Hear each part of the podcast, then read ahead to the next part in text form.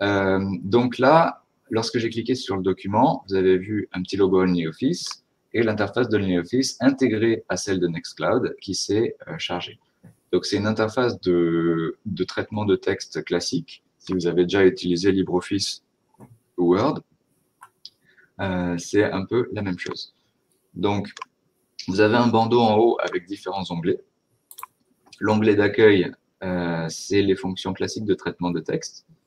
Donc, on a le, gras, euh, l'italique, le souligné, etc. Vous pouvez changer la police, la taille, la couleur, etc.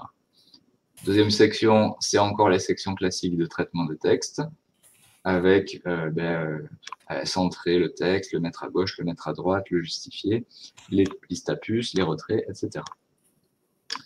Donc j'insiste pas là-dessus.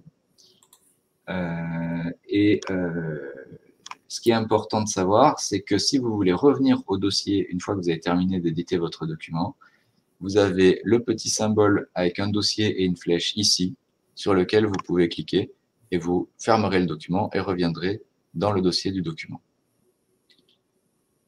Celui de modification, c'est non. Euh, les autres fonctionnalités, c'est bah, la possibilité de mettre des titres, titre 1, titre 2, titre 3. Vous avez en haut à droite, à côté du petit dossier pour revenir à l'emplacement du fichier, un petit euh, bouton pour afficher les utilisateurs actifs sur le document. Donc là, je vois qu'il y en a quatre. Il en manque peut-être un ou deux du coup. Euh, vous pouvez favoriser euh, le document avec la petite étoile et vous avez quelques paramètres d'affichage de l'interface que vous pouvez régler.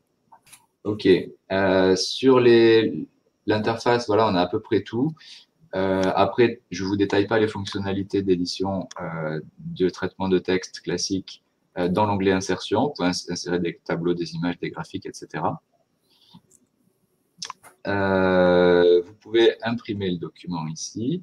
Alors là, il y a un bouton enregistrer les modifications, mais dans le mode normal, dans le mode classique, euh, ça s'enregistre automatiquement, hein, comme c'est de l'édition collaborative. Et vous avez un petit, un petit bouton ici que je voulais vous présenter qui s'appelle Chat, qui ouvre un panneau sur le côté. Et il y a déjà Simon qui a commenté dedans. Alors ce chat, il ne faut pas compter là-dessus euh, pour avoir des discussions pérennes. Dès que vous quittez le document, dès qu'il n'y a plus personne sur le document, le chat il se réinitialise. C'est juste que quand vous constatez que vous êtes à plusieurs sur un document euh, et que ce n'était pas forcément prévu, vous pouvez essayer de communiquer avec l'autre personne par ce chat. Voilà pour la présentation de l'interface. Euh, sauf euh, tout ce qui est collaboration qu'on verra dans le second exercice.